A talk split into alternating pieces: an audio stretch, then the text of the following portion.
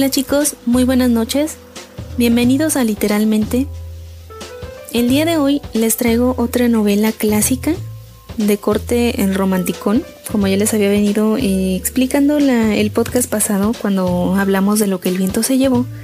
Me habían pedido que hablara de novela romántica, entonces decidí traerles este clásico de Ana Karenina del autor León Tolstoy. Espero ahora sí tenga buen término mi podcast porque les confieso que es como la tercera o cuarta vez que grabo. He tenido algunos problemas técnicos y además em, en uno de ellos, en otro he estado metida en el chisme con mis amigas. Entonces se complica un poco estarles comentando acerca del libro y contestando los mensajes de las amigas, ¿no? Del chisme. Y también resultó que llegaron pronto en mi, mi familia, entonces tengo casa llena y traen un relajo. Como ya les había comentado, mi mamá tiene una voz muy fuerte, lo mismo mi sobrina, entonces eh, mi papá tenía la televisión, mi mamá estaba hablando, la sobrina estaba jugando, traían un relajo que la verdad no se escuchaba. Y o más bien se escuchaba bastante sus voces. Y bueno, se, se iban a distraer todo, ¿no? Pero bueno, ya creo que ya está controlado todo el asunto, ya están todos tranquilos y en paz. Y a ver si ahora sí puedo comentar, comentarles bien lo que es esta historia. Voy a empezar hablando un poco del autor de nombre Lev Nikolayevich Tolstoy. Escuchas a Ana Herrera.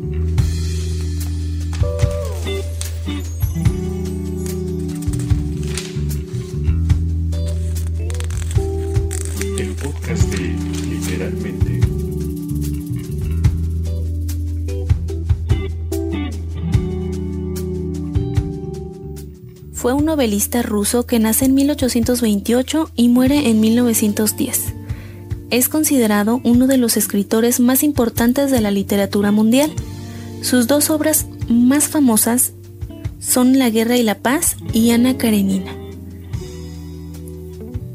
León Tolstoy queda huérfano muy joven, muy, de muy pequeño, eh, empieza como a, como a darse cuenta que el estudio no es como lo de él, como que no se le daba tanto, y se empieza a, pues a revelar. Tiene una adolescencia y una juventud muy desenfrenada.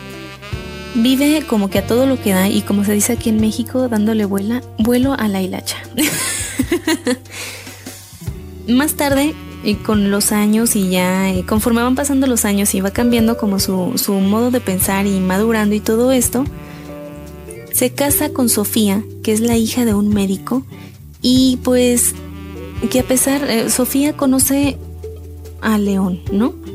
En el presente, pero él decide darle, eh, abrirse totalmente con Sofía, incluso le da, le da a leer su diario personal cuando él era joven, y le dice, este, este personaje, así era yo, así era yo eh, hace unos años, conóceme. Y pues ya decidirás si después de esto me aceptas. Sofía estaba muy enamorada de él.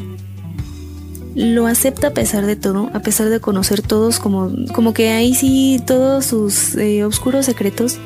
Lo acepta y se casan. Y Viven juntos cerca de 50 años. Sobre todo Sofía no es como una esposa em, pues que esté como en las... como que se estuviera quietecita. No, ella era muy activa. Le ayudaba a pasar en limpio los escritos a León.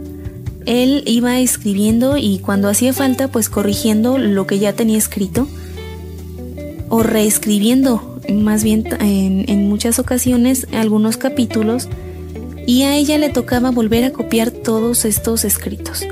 Se dice que llegó a copiar La Guerra y la Paz siete veces. Imagínense toda la cantidad de, pues, de trabajo ¿no? que esto iba a suponer. Además, se encargaba de la educación de sus hijos, que tuvieron como 13 hijos, y cuidaba la economía del hogar. Aparte, cuidaba como el entorno de Tolstoy, se encargaba de que él estuviera en, como en total comodidad para que siguiera escribiendo. Como ya les había comentado, él cambia su vida, su estilo de vida, sus pensamientos y todo esto, y deja atrás sus excesos, se vuelve sencillo deja de, de beber, de fumar, empieza a trabajar, se, se hace de carácter muy humilde y como servicial con los demás. Tanto así que decide o tiene como la idea de donar todos sus bienes a, a los demás. Y pues se supone que es ahí cuando tiene como una fricción con Sofía, cuando Sofía le dice no, no puedes donar todo. Piensa en tu familia, piensa en tus hijos, no lo puedes hacer.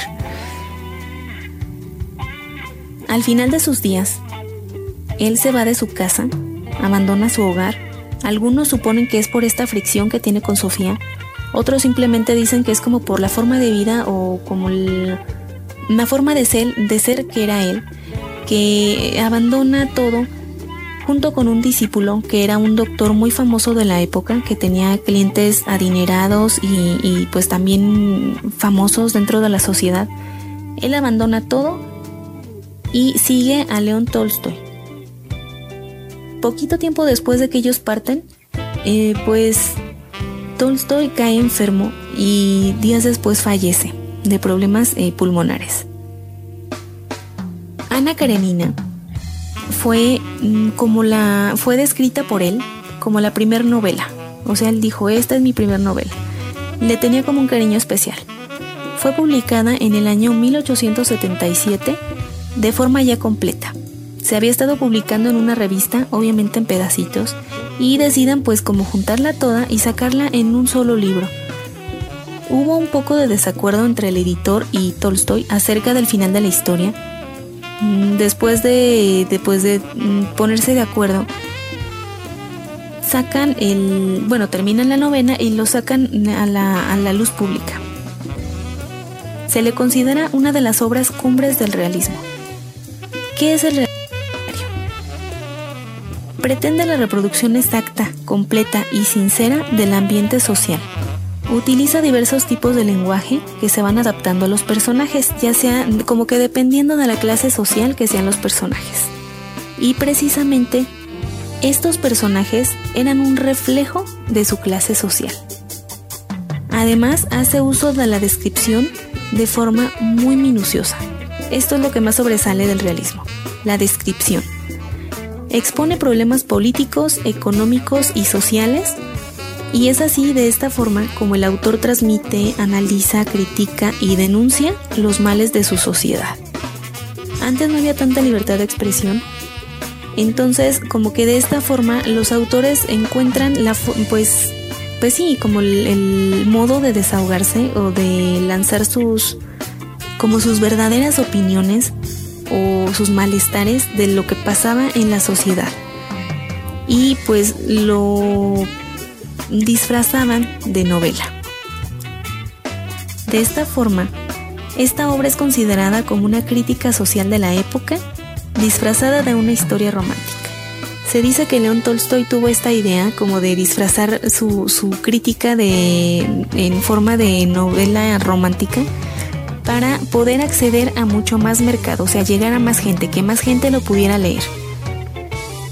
Pero bueno, eso ya depende de cada quien. Ya si quieren, eh, si son de los que están ahí leyendo entre líneas y todo esto y interpretando todos y cada una de las palabras, pues van a encontrar esta crítica social.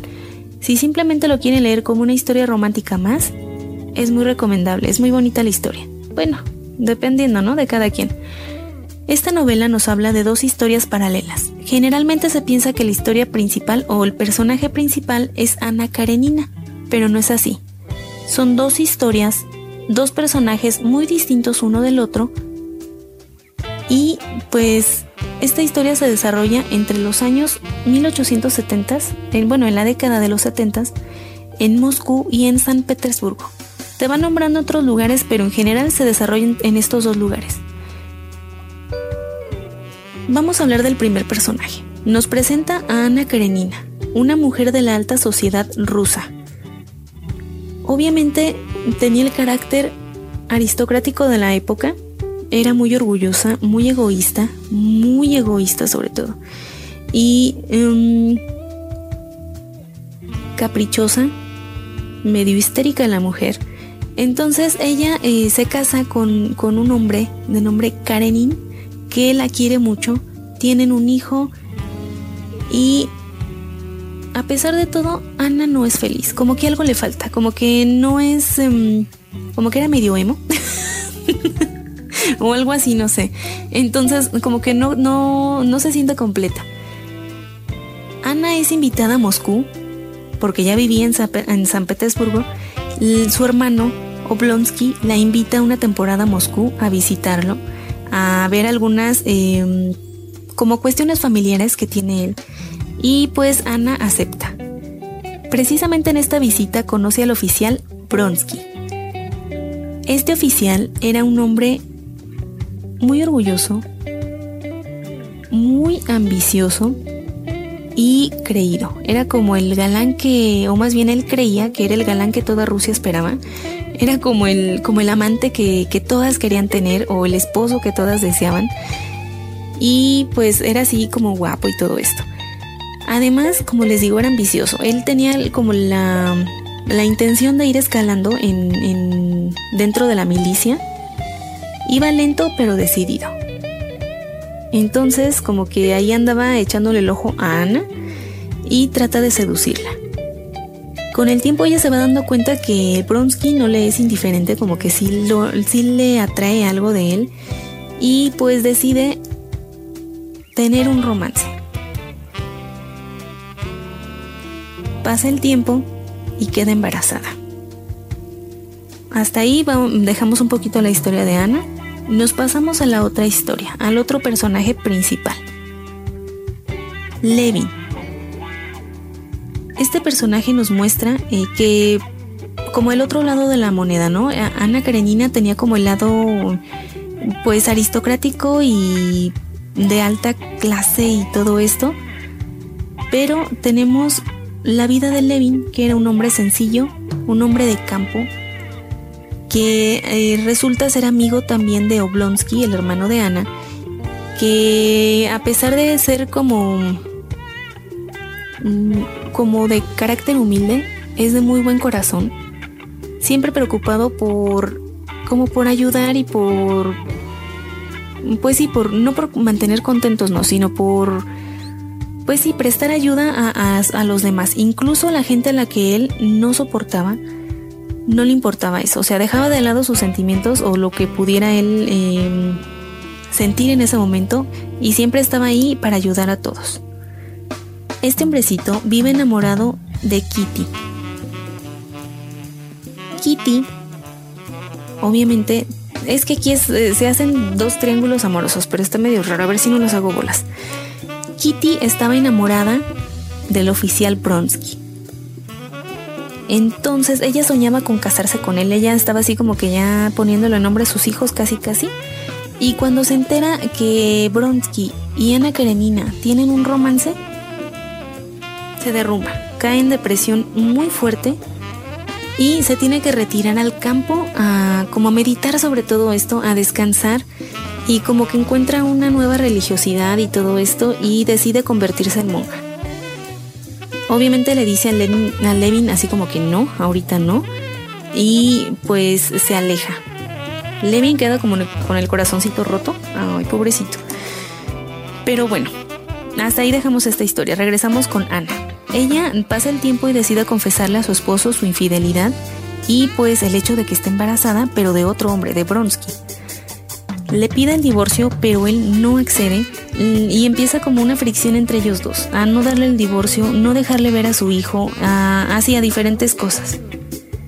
Va pasando el tiempo y Ana Karenina ya está a punto de dar a luz y está muy mal, se pone muy mal y casi muere en el parto. Es ahí cuando Karenin, su esposo, se da cuenta pues de todo, pues de que a pesar de todo él sí la quiere, la perdona, le dice que regrese con él, que, que incluso él puede como adoptar a la hija, pero ella lo rechaza, le dice que no. Cuando se siente bien, decide fugarse con Bronsky, abandonando a su esposo y a su hijo. En, cuando, en cuanto hace esto, el esposo le explica a su hijo la situación, pero de una forma pues le dice a su hijo que su mamá está muerta. No sabe qué explicarle, no sabe, no sabe cómo decirle que su mamá lo abandonó por irse con su amante.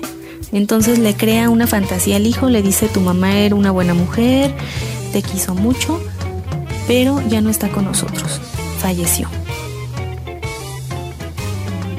Cuando Lenin se entera de la fuga de Bronsky con Anna, decide acercarse nuevamente a Kitty. Él había dejado ya el asunto de Kitty por la paz, él estaba como seguro que la había olvidado, pero pues no era así. Decide acomodarse una nueva oportunidad de probar suerte una vez más, porque de verdad quería mucho a Kitty, la quería hacer feliz y se arriesga. Ella después pues de toda acá, ya cuando está más relax, más tranquila, decide conocerlo y pues verlo con otros ojos. Se empieza a dar eh, cuenta de que es una buena persona, de que el poquito tiempo después lo empieza a querer y posteriormente se casa. Resulta un matrimonio estable y feliz. Ellos se preocupan por el bienestar de sus trabajadores, obviamente ellos se van a vivir al campo y em, pues eso, o sea, no solamente se preocupan por ellos, sino que voltean a los lados y como que cuidan de los demás. Obviamente su familia empieza a crecer y a pesar de todo como que del tiempo, no importa, como que entre ellos dos no importaba el tiempo que estuvieran juntos, siempre mantenían su amor. Como si fuera la primera vez que se hubieran eh, conocido o como si fuera la primera vez que se hubieran casado. Mientras tanto, Ana le pide a Bronsky porque ellos recuerden que se habían fugado, ellos salen de Rusia, se van y pues hasta cierto punto vivían cómodamente, pero Ana se aburre. Ella quiere regresar a Rusia, quiere regresar como al eh, como a sentir todo el estatus social de acá de la clase alta y esto, a las fiestas, a sus amistades, a, que le invitan de un lado a otro. Bromsky no quiere, él como que estaba feliz en donde estaban, pero ante la insistencia de Ana decide regresar. Ana está emocionada, ¿no? Por el regreso. Y, oh sorpresa, lo único que se encuentra son críticas sociales, rechazos y es vista con malos ojos por haber cometido adulterio y abandonado a su hijo. Entonces fue así como que sus antiguas amistades le dan la espalda por completo, ni siquiera la reciben en sus casas, no la quieren ver. Por el contrario, Bronsky no fue repudiado. Él fue tratado pues normal, como si nada más hubiera ido de viaje y regresado. Se le invitaba a eventos sociales, a fiestas, a todo, a todos lados, pero se le pedía ir a solas, sin Ana Karenina. Ella no recibía invitaciones, atención, nada de nadie, de ningún tipo, de nada, de nada. Lo olvidaron por completo y no la querían ni ver así era la sociedad de esa época, entonces eh, pues ella lo, resintió, ¿no? Como que dijo, ay, pero bueno, eh, como que en cierta parte pues sí se lo, se lo merecía. Ella fue a visitar a su hijo, obviamente el hijo casi le dio un infarto porque la pensaba, pensaba que había fallecido y pues como que al final el hijo no le no la tiene como en tan buen concepto. Todo esto como que va cansando a Ana o va como como que va desgastándola poco a poco y empieza a, pues a, desarrollar unos celos muy obsesivos por Bronsky. Ella está segura que él está siendo infiel, que la va a abandonar y hace cada vez más insoportable su relación. Se consume ella solita en su propio egoísmo y pues es ahí donde pone a prueba el supuesto amor que Bronsky siente por ella. Entonces, hasta ahí les dejo la historia, no les puedo decir qué más pasa. Eso ya lo tendrán que leer ustedes. Pero, eh, pues en esta novela, a mí lo personal, Ana se me hace una mujer muy... demasiado egoísta, demasiado, demasiado egoísta, muy egocéntrica. Simplemente ella quería ser feliz, pero ella sola. Como que quería el Em, como que no quería hacerse cargo de las consecuencias de sus actos. No supo hacerse cargo, más bien. No lo soportó. No supo afrontar toda esta situación. Mm, hasta cierto punto no disfrutaba de sus hijos. No los, bueno, no que no los quisiera, sino como que no los disfrutaba. No era algo que yo hubiera deseado en ese momento.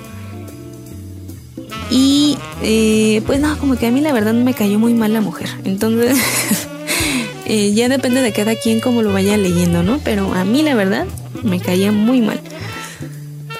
Bueno, esta novela nos muestra la hipocresía de la aristocracia de la época. Además hace una crítica a la situación de la mujer en la sociedad rusa del siglo XIX. Como les comentaba o como le sucedió a Ana, eh, fue una... Em, acabaron totalmente o socialmente con ella. La sociedad era muy cruel en ese entonces. Las mujeres eran fuertemente criticadas si no se comportaban de una forma eh, correcta o de una forma preestablecida. Y pues se les privaba de muchos derechos. Incluso de educación, no se les daba la, misma educación que a los hombres. Se le mantenía como a un ser inferior al hombre y pues como más... Em, pues sí, o sea, los criticaban más. Simplemente ahí está en, reflejado en, en, cómo le, rechazaron totalmente a Ana cuando regresaron y al Bronsky nada más lo, lo volvieron a aceptar como si nada hubiera pasado. Además de toda esta crítica que nos hace, se dice que el mismo Tolstoy hace un autorretrato con el personaje de Levi. Que como que va plasmando toda su vida en este personaje. De dejar todo atrás y mantener una vida simple y feliz en el campo, con verdaderos valores y alejados de toda la, falsedad de la sociedad. Esto es lo que algunos dicen, pero pues lo, lo que les digo, cada quien le da la interpretación que guste. Esta es la obra de Tolstoy, muy buena, a pesar de que no son mis, mis fuertes estos temas así románticos y todo esto, se disfruta la lectura. Y pues se dice que esta, esta crítica social o esta, pues sí, esta crítica disfrazada que hace Tolstoy es como la antesala a la Revolución Rusa, que como ustedes ya sabrán se desata en 1917. Esta obra sale en 1877, un poquito antes, pero dicen los que conocen que Tolstoy era como tan visionario que ya se daba cuenta del descontento social que había, que ya tenía como idea de lo que podría llegar a pasar dentro de poco tiempo y que por eso fue plasmando todas estas ideas en su obra que posteriormente se iban a reflejar en la Revolución Rusa. Bueno, hasta aquí la recomendación. Espero la chequen y le, den un ojo para, para que sepan qué es lo que pasa finalmente con Ana, qué es lo que pasa con su amor tormentoso por Bronsky y si finalmente Levin tiene su final feliz. Bueno, ya todo eso lo sabrán, ¿no? Espero les haya gustado esta recomendación. Recuerden que me pueden seguir en las redes sociales como Ana Lopsi, que ahí voy a estar leyéndolos y contestando sus, mensajes. Que me pueden dejar su corazón, acuérdense de dejarme su corazón en este podcast. Si me están escuchando por Spreaker, ahí abajo de, las opciones de reproducción y de compartir van a encontrar un corazón. Si ustedes le dan clic a ese corazón, me están dando como un like. Esto para hacer un poquito más popular el, el podcast y que más gente lo pueda conocer. Si me están escuchando por iTunes, pueden calificar el podcast mediante las estrellitas y si se sienten así como espléndidos, pues dar una reseña. Ustedes expláyense. Bueno, espero sigan pasando una bonita noche. Ahora sí ya pude terminar bien el podcast. Yo me retiro. Ya me voy a comer algo porque tengo hambre. Sigan pasando bonita noche. Bye chicos.